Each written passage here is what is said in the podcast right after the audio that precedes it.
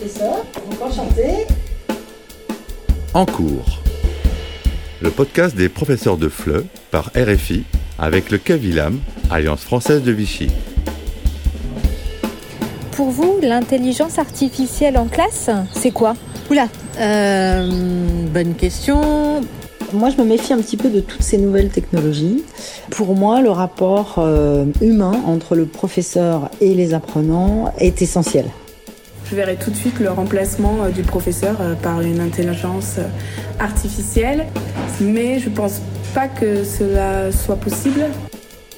L'intelligence artificielle, ça sert à quoi?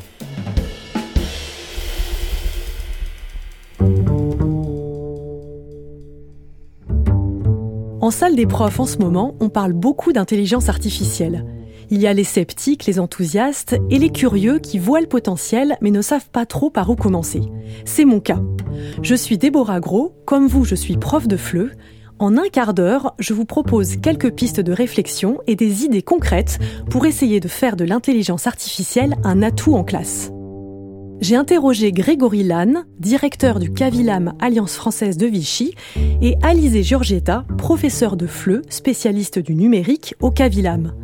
Tous deux s'intéressent de près à l'intelligence artificielle dans les pratiques pédagogiques et ils font partie de l'équipe qui a conçu un excellent kit de ressources pour les profs intitulé Utiliser l'IA en classe.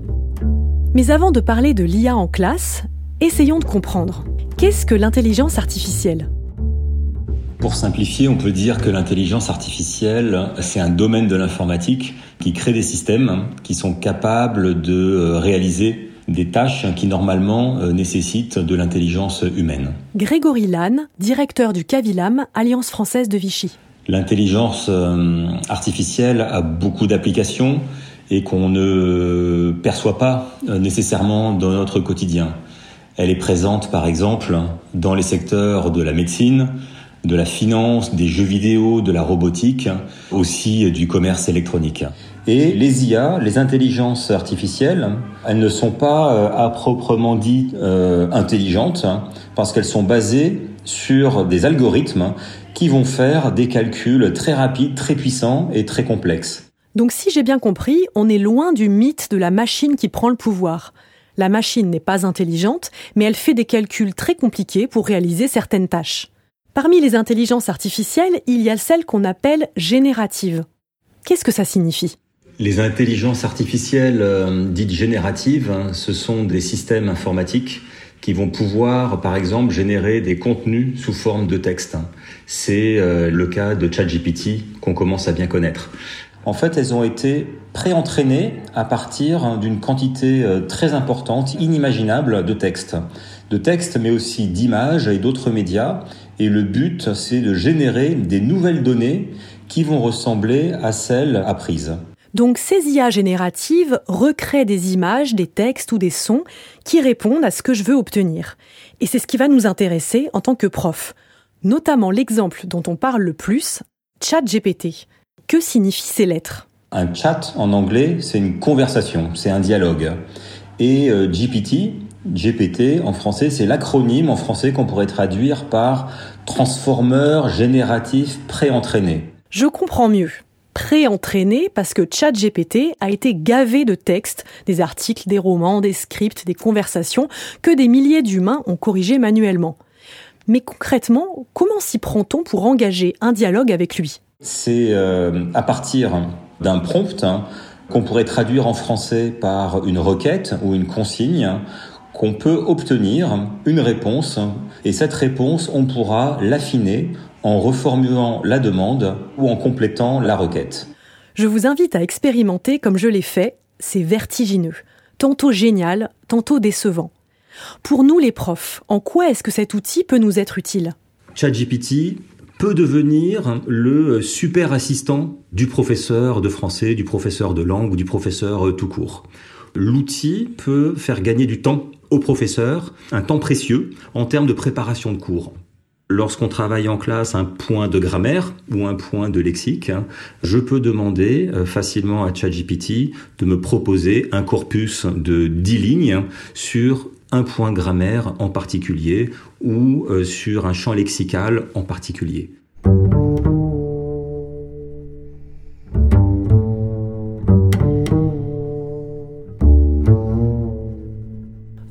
Pour préparer un cours, par exemple sur le futur simple pour un niveau A2, je n'aurai plus besoin de chercher un texte moi-même, de faire les adaptations pour ce niveau, d'intégrer le vocabulaire vu en cours, par exemple les métiers.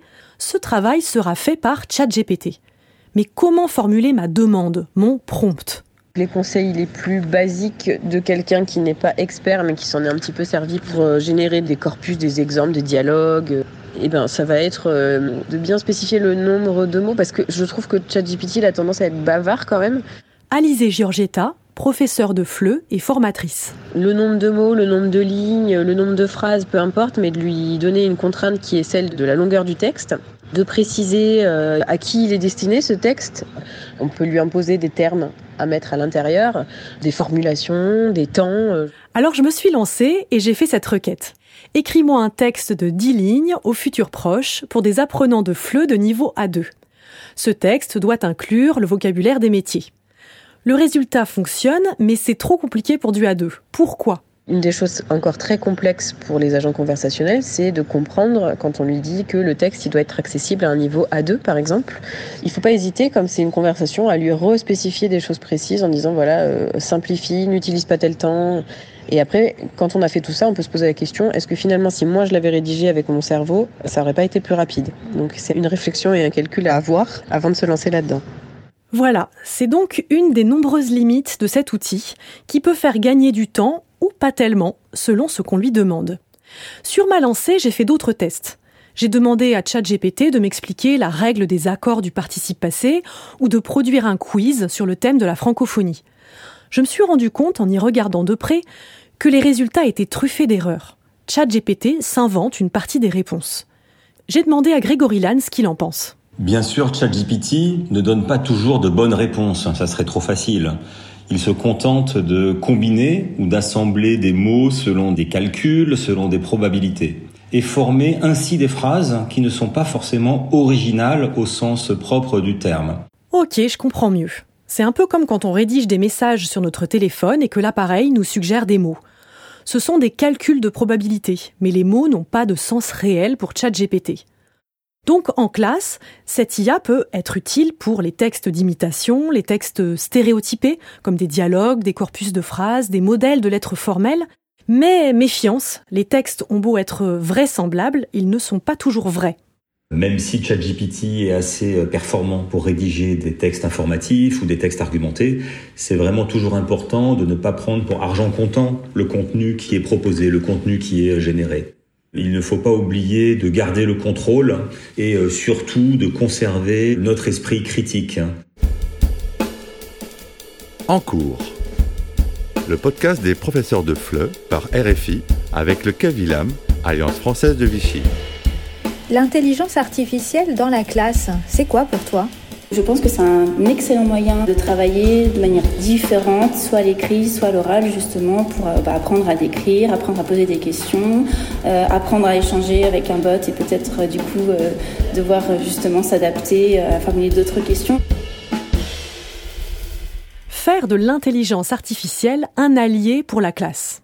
Voici une idée d'activité concrète d'échange avec ChatGPT proposée par Alizé Giorgetta. Une activité euh, pour une classe euh, B1 plus B2, c'est d'utiliser euh, ChatGPT pour ce qu'il est, c'est-à-dire pour avoir une conversation avec lui. Donc avant la classe, il faudra s'assurer que les apprenants puissent avoir un outil numérique qui leur permette de parler avec ChatGPT, alors soit leur smartphone, soit une tablette, soit réserver une salle informatique. On donne le thème à la classe, par exemple, est-ce que les Jeux olympiques sont forcément bénéfiques pour le pays d'accueil?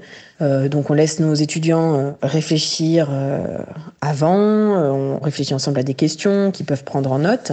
Et puis, euh, on forme des binômes et on les invite à aller sur ChatGPT et à poser leurs questions. Et puis, à la fin, on peut faire une mise en commun pour voir si c'est le même genre d'argument. Et du coup, on aura comme si on avait une conversation avec un natif, alors version écrite, mais sur ce thème-là. Et là, le rôle de l'école, de l'université, du collège, il est évident, parce qu'on a tout intérêt à ce que les étudiants sachent utiliser à bon escient cette nouvelle technologie.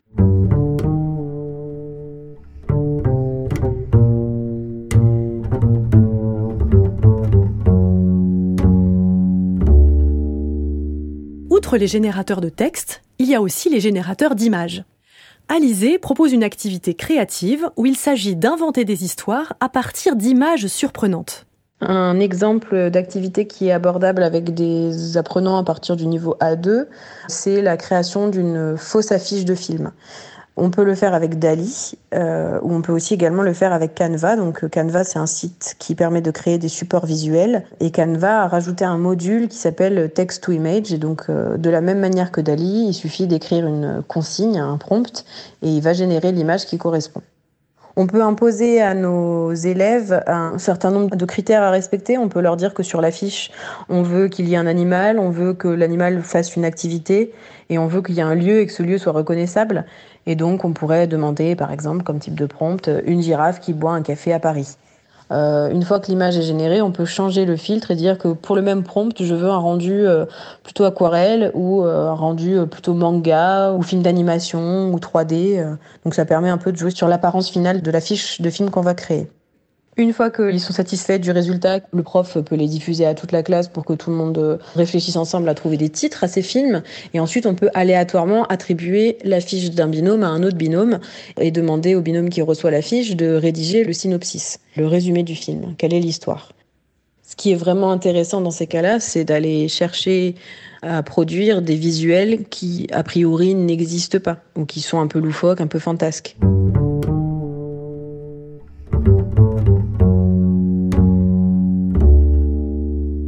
Pour nous, profs, l'intelligence artificielle peut donc être un accélérateur d'idées, un outil pour cerveau fatigué.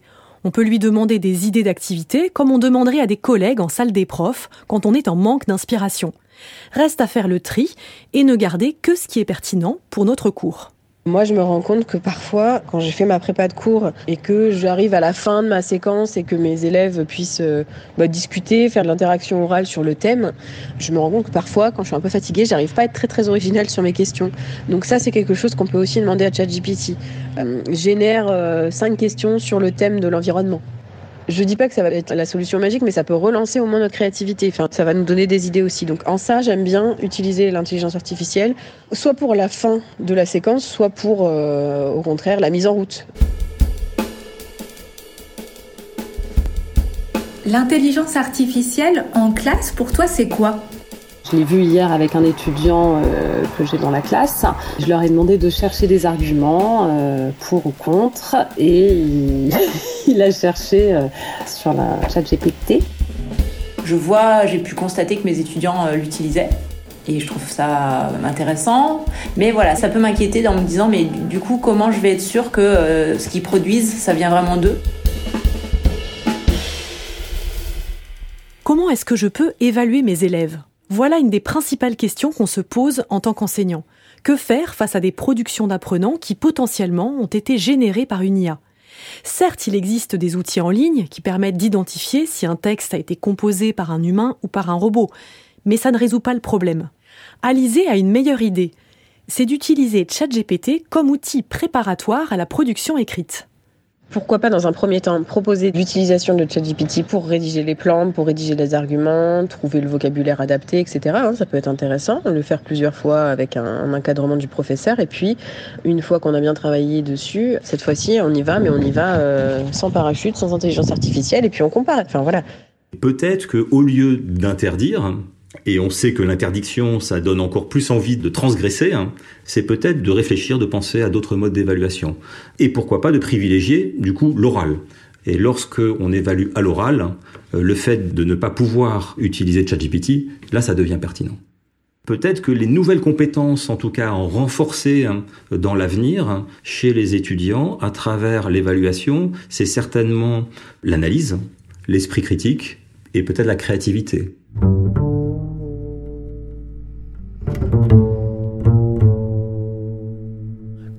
Je l'espère, je me sens un peu plus à l'aise, un peu moins frustrée et surtout un peu moins effrayée. Je sais désormais ce que je peux faire ou pas avec ces IA génératives. Mais la technologie va très vite. De nouvelles évolutions, de nouvelles réglementations peuvent changer la donne à tout instant. Vous vous posez peut-être encore la question. Est-ce que l'enseignant sera remplacé un jour par un robot? Terminons donc par un message rassurant de la part de Grégory Lannes. La classe de langue restera un lieu de spontanéité, un lieu de créativité, un lieu de collaboration entre les étudiants et puis surtout un lieu d'émotion. Et ça, l'intelligence artificielle ne peut pas encore remplacer ces aspects-là qui sont profondément euh, humaines. Même si on parle d'intelligence, elle reste artificielle. Donc les professeurs n'ont pas d'inquiétude à se faire de ce point de vue-là, en tout cas euh, pour les quelques années à venir. C'était En cours, une production Le Français Facile avec RFI, en partenariat avec le Cavilam, Alliance française de Vichy. Retrouvez ce podcast accompagné d'une fiche explicative avec les idées d'activité pour la classe sur françaisfacile.rfi.fr.